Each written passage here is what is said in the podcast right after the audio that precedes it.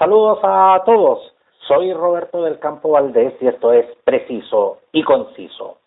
Desde hace 50 años que cada 22 de abril se celebra el Día de la Tierra en casi todo el planeta, la fecha que busca generar conciencia mundial sobre la relación de interdependencia entre los seres vivos y el medio ambiente. Para conversar sobre, sobre este tema, al teléfono tenemos a Estefanía González, coordinadora de campañas de Greenpeace Chile. Te doy la bienvenida, Estefanía. Muchas gracias. En un día tan especial donde en el medio de esta crisis a nivel mundial estamos conmemorando los 50 años del Día de la Tierra, como usted bien decía. Estefanía, ¿y cuál, cuál es el origen de, de este día? Bueno, viene precisamente de cuando comienzan todos los movimientos ecologistas, ambientalistas, que tratan de poner en relevancia la importancia que tiene la protección del medio ambiente y lo necesario que era poder generar una fecha que conmemorara este día tan importante para poder alertar tanto a las personas como a los diferentes gobernantes que en el fondo había que establecer acciones concretas para poder proteger a la tierra, los territorios y el medio ambiente porque finalmente nos afecta directamente a nosotros como personas. Estefanía, ¿y cuál sientes que ha sido la, la evolución justamente a través de estas casi cinco décadas, eh, perdón, a través de estas cinco décadas eh, en que se conmemora el día el día de la Tierra? Porque eh, antes cuando se hablaba de temas medioambientales era era un tema muy de nicho, eh, muy asociado a, a grupos eh, eh, de activistas, de medioambientalistas, pero sin embargo esto hoy tiene una relevancia que es mucho mayor. ¿Cuál, Así es. que ha sido esa, esa, esa evolución y, y por qué ha cambiado en definitiva esa, esa percepción? Bueno, yo creo que, que ahí está la clave, porque en el fondo, eh, cuando estos temas partieron en las décadas anteriores, como usted dice, eran un tema como más de nicho, ¿cierto? Que siempre se asociaba al ecologismo, ecologismo entendido como estos grupos de personas que defendían eh, solamente los ecosistemas a lo largo que han avanzado los años, y sobre todo vivir en un contexto de, de, crisis climática, nos hemos dado cuenta que así como los elementos eh, físicos del medio ambiente, es decir, las plantas, los bosques, el agua, los océanos, las personas también somos parte del medio ambiente. Y que cuando nosotros hablamos, por ejemplo, del Día de la Tierra, eh, estamos hablando también del día de quienes habitamos la Tierra. Entonces, el gran cambio que ha habido hoy día eh, en pleno año 2020 es que cada vez somos más las personas que estamos tomando esta conciencia y que estamos entendiendo que la salud del planeta es finalmente la salud de las personas y la salud de la sociedad. Y que algo que en visiones antiguas aparecía como separado, pero que por ejemplo las comunidades indígenas siempre lo supieron, que como que veíamos que los humanos de la naturaleza estábamos separados, hoy día estamos completamente interrelacionados y por eso hoy día son cada vez más las personas las que eh, están luchando y abogando por la protección de la tierra, de los océanos, de los ríos y de todas las maravillas que tienen los ecosistemas de este planeta maravilloso en el que vivimos. Para, paradojalmente, Estefanía, en el, en el Día Mundial de la Tierra, eh, Greenpeace denuncia eh, que la Seremi de Salud de Valparaíso emitió el 8 de abril una resolución para garantizar la entrega de al menos 100 litros de agua por persona. Y el 16 de abril la misma repartición deja sin efecto ese, ese eh, su propio instructivo. ¿Qué, ¿Qué antecedentes se tienen hasta ahora de lo que motivó esta, esta anulación? Sí, bueno, para, para entrar un poco de contexto, hoy día nosotros en Chile tenemos una situación gravísima, donde no solamente estamos ante una sequía y un estrés hídrico sin precedentes, sino que hay muchas personas que viven en zonas de nuestro país donde supuestamente debiese haber agua potable a través de estos sistemas de agua potable rural, pero que en la realidad no les llega agua. Eh, al menos un millón de personas no tienen sistemas de agua potable y al menos 350.000 personas que viven en zonas donde supuestamente hay agua potable abren la llave y no les sale agua. Ya, por eso nosotros lanzamos la campaña Suelta el Agua, donde a través de una web que se llama sueltaelagua.cl le hemos estado exigiendo al gobierno que dentro de las medidas para poder enfrentar la crisis sanitaria por el coronavirus COVID-19 se incluye un plan de distribución de agua potable a quienes hoy día no tienen ni para lavarse las manos. ¿ya? Eh, y es así como nace esta, esta resolución de la Serenia de Salud que usted comenta, donde decía que se iba a distribuir, la resolución no, no tenía muchas claridades, pero decía que se le iban a distribuir 100 litros de agua por persona a las personas de la quinta región. Y sin embargo, grande fue nuestra sorpresa cuando vemos que esta resolución luego eh, se trata de anular con otra resolución que sin dar ningún tipo de argumento la deja sin efecto. Eh, y hoy día la gente necesita explicaciones de por qué decidieron no entregarle agua. Acá cuando estamos hablando de un Estado de Derecho, el Estado no puede negarle un derecho que ya se le había entregado a la gente. Para que quienes nos están escuchando eh, sepan cuál es la gravedad de esto. Por ejemplo, uno para lavarse las manos gasta aproximadamente entre 2 a 3 litros de agua. Yo me tengo que lavar las manos 15 veces al día, como recomiendan las autoridades para protegerme, estoy gastando casi 50 litros de agua diario solo para lavarme las manos.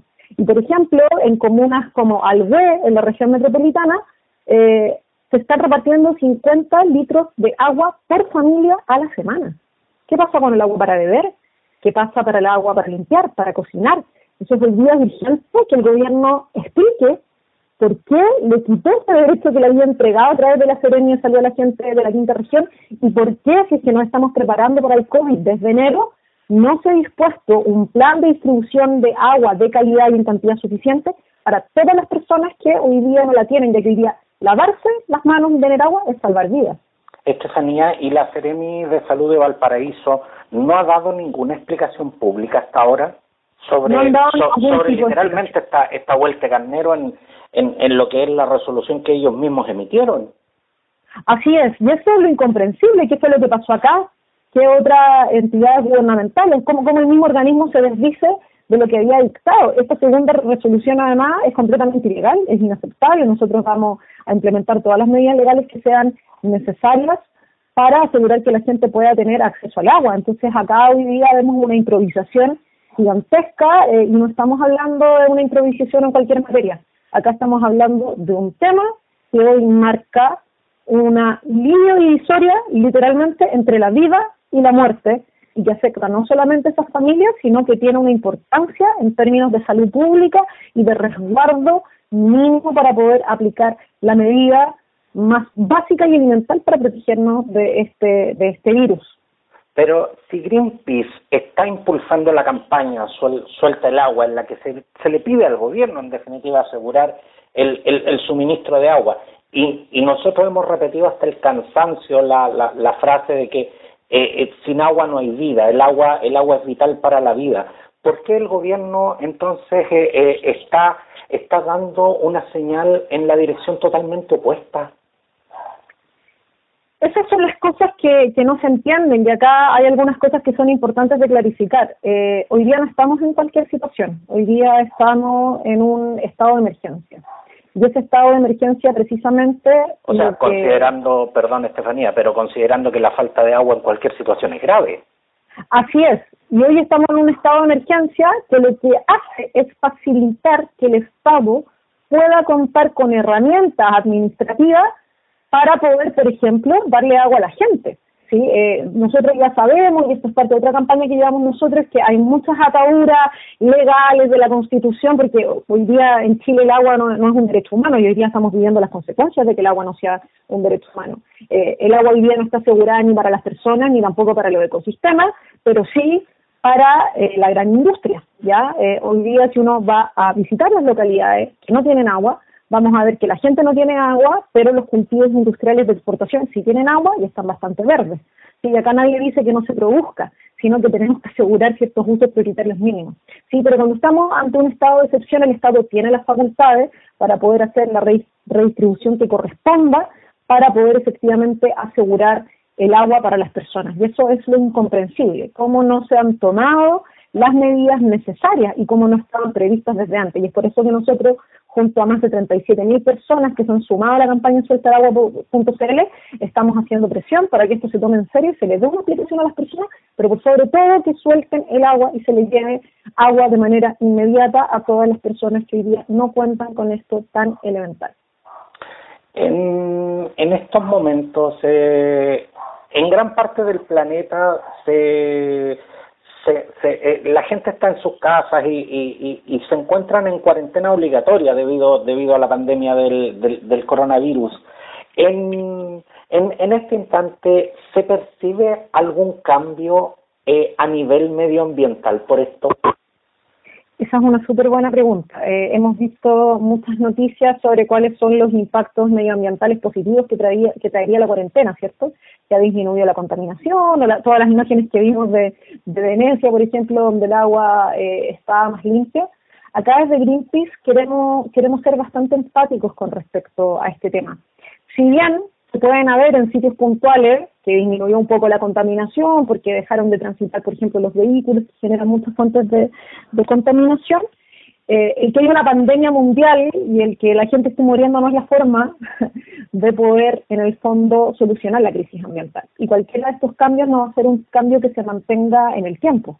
¿sí? Lo que acá ha quedado demostrado lo que esta pandemia nos enseña son dos grandes cosas. Primero, la importancia de proteger el medio ambiente. ¿Sí? Nosotros vemos que las zonas más contaminadas, las zonas donde no hay agua, son finalmente las más afectadas. Es lo que pasa también en Chile en las zonas de sacrificio, donde siguen habiendo pic de eh, sustancias contaminantes como el dióxido de azufre, que puede generar sintomatología respiratoria. Y eso sigue ocurriendo a pesar de que estamos en cuarentena.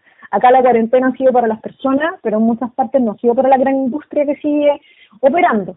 ¿Ya? Eh, entonces que efectivamente proteger el medio ambiente, tener un medio ambiente sano, finalmente nos ayuda a tener una salud más sana y a tener sociedades más sanas. Y el segundo punto es que la acción conjunta de los gobiernos y de las personas por un bien común funciona. ¿Sí? En aquellos países donde efectivamente la política pública, las personas se han unido por un bien común, como es detener el avance del coronavirus, esto tiene resultados.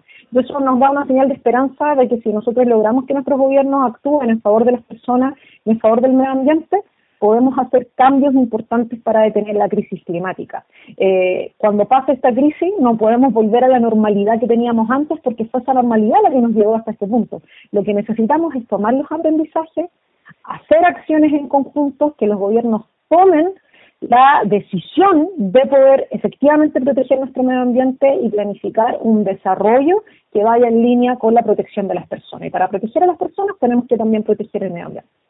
Para quienes eh, están en, la vereda del activismo medioambiental, el, el, día, el Día Mundial de la Tierra es, es un día en el que se celebra, se trabaja, o se, se, se mira hacia adelante y se ve un camino que todavía falta mucho por recorrer?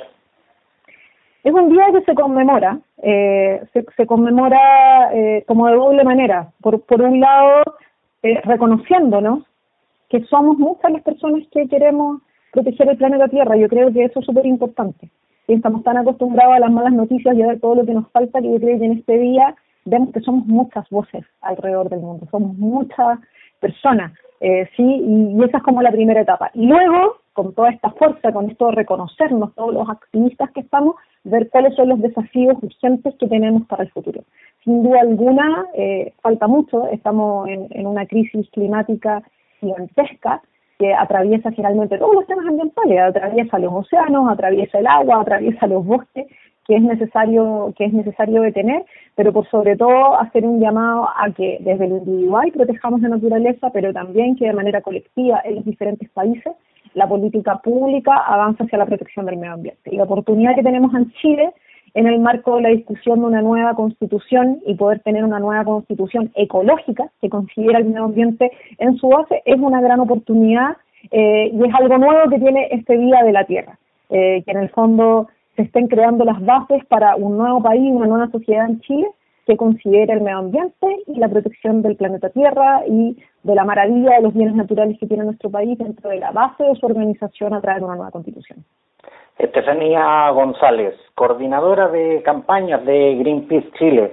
Te, doy las gracias eh, por, por este contacto y para conversar sobre, sobre, este, sobre este tema que eh, tal como tú lo dijiste, creo que nos compete a todos y, y, de una vez por todas tenemos que entender que tenemos una relación simbiótica con, con, el planeta, es una, una relación eh, de dependencia y, y una relación en que tenemos que cuidarnos mutuamente porque porque justamente hemos hemos visto los catastróficos los catastróficos efectos en, en, en algunas partes del mundo pero, pero antes de que, antes de que nos dejes, Estefanía, eh, Entre el 2 y el 13 de diciembre de, de, 2019 estuviste en la en la cumbre climática COP25 que, que se iba a hacer en Chile, pero pero se terminó haciendo en Madrid.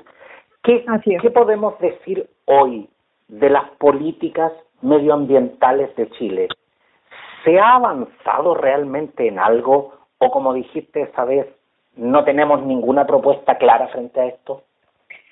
Chile hace muy poquito, fue hace un poquito más de una semana, presentó ante las Naciones Unidas lo que se llama por las siglas, ustedes le pueden googlear NDC, que son las contribuciones nacionales que cada país presenta para poder frenar la crisis climática. Ya todos los países tienen que presentar un documento donde dice cuáles son sus compromisos y Chile eh, presentó como cuáles iban a ser los avances durante la COP en Madrid, pero lo hizo oficial a través de un documento hace unas semanas atrás que estuvo presentando la ministra de Medio Ambiente a través de las redes por una transmisión por Facebook eh, al respecto. ¿sí? Lo que nosotros vemos en ese compromiso es que es un compromiso completamente vacío, donde Chile confirma que las termoeléctricas a carbón que hoy día están envenenando a niñas y niños en las zonas de sacrificio, en el medio de esta emergencia sanitaria, esas termoeléctricas a carbón van a seguir operando hasta el año 2040. ¿sí? Eso significa que todas las zonas de sacrificio van a seguir siendo zonas de sacrificio al menos al 2040, porque ni siquiera hay un cronograma claro. No se dice nada con respecto al agua. Se dice que vamos a hacer un, un plan de manejo de las cuencas al año 2030, cuando las consecuencias de la crisis del agua las estamos viviendo hoy día de manera dramática. Entonces lo que nosotros vemos es que son un montón de compromisos que además de ser insuficientes, están vacíos y que no vemos que eso vaya acompañado de política pública real que ayude a enfrentar por un lado las consecuencias que tiene la crisis climática en Chile, que es uno de los países más afectados, y que por lo demás presenta un ejemplo a seguir para otros países en materia de disminución radical de emisiones y el abandono de los combustibles fósiles en un tiempo donde los precios del petróleo, por ejemplo, están cayendo a números negativos y donde efectivamente el camino tienen que ser las energías renovables. Estefanía González, muchas muchas gracias por, por estar con nosotros. Muchas gracias a usted y no se olviden de ingresar a sueltalagua.cl.